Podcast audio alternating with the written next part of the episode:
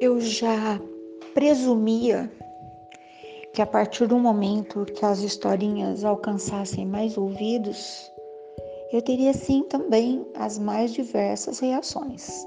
Tem gente que gosta e fala que gosta, tem gente que não gosta e fala que não gosta. Enfim, já era esperado. Mas o que mais tem me deixado encantada, eu sou positivista, essa é a verdade.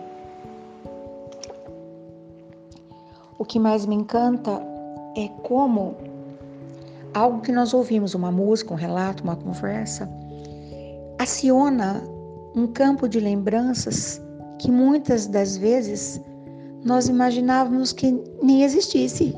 Sabe quando nós temos um sítio e não sabemos a dimensão do sítio? Mais ou menos isso, né? Até onde vai seu sítio, compadre? Acho que vai até na cerca. Fala, não, vai até lá na beira do rio, né? E algumas pessoas têm me mandado histórias lindas, lindas, lindas. E essa história que a pessoa me mandou, eu falei, eu preciso compartilhar.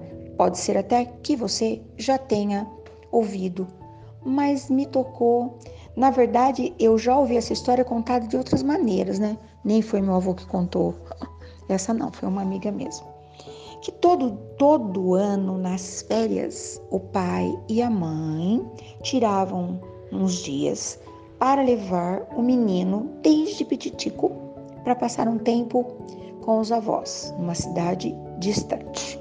Todo ano, todo ano, todo ano. Um dia, o menino disse assim para o pai: Ô oh, pai, mas você nem precisa me levar mais. Eu acho que eu já posso ir sozinho, porque o vô me espera na estação. Todos nós temos esse momento que nós desejamos muito que alguém confie em nós, né? Falei sobre isso, inclusive, num dia desse. Então, esse podcast quer falar sobre quando é que alguém merece realmente credibilidade. É isso, né? Para cada um de nós aconteceu no momento e ainda acontece. Em cada relacionamento, em cada parceria tem sempre um momento que você sente que o outro confia. E às vezes isso nunca acontece. Também procede. E, todo, e, o menino insistiu muito, e o pai conversou com a mãe, porque geralmente é assim que acontece, os bons educadores, né? E falou: Acho que nós podíamos confiar, porque não tem menor perigo. E ele já é um rapazinho. Um dia vai ter que ir. E combinaram que no próximo ano realmente o menino iria sozinho.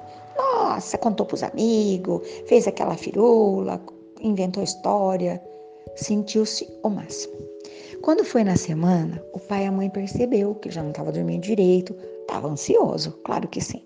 Mas enfim, combinado é combinado. E eles foram para a estação, todo mundo arrumadinho, bonitinho e tal. E aí o menino estava suando, mão gelada. O pai pegou um papelzinho dobrado e colocou no bolso traseiro da calça do menino. E disse assim: Filho, eu confio em você. Mas se você sentir-se mal, sentir-se sozinho, tiver qualquer tipo de problema, papai está colocando aqui umas, um recadinho para você. Pai, nem precisa de nada, nós já conversamos. A gente adora fazer graça, né? E aí fez tchauzinho pro pai e pra mãe e tal.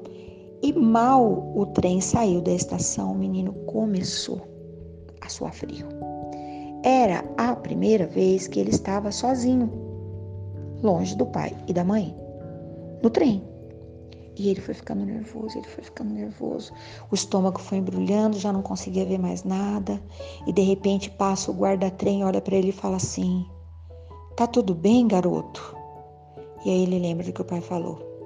E bota a mão no bolso e abre o papelzinho e lê: Filho, se alguma coisa te acontecer, se você se sentir sozinho, peça alguém que vá contigo até o último vagão.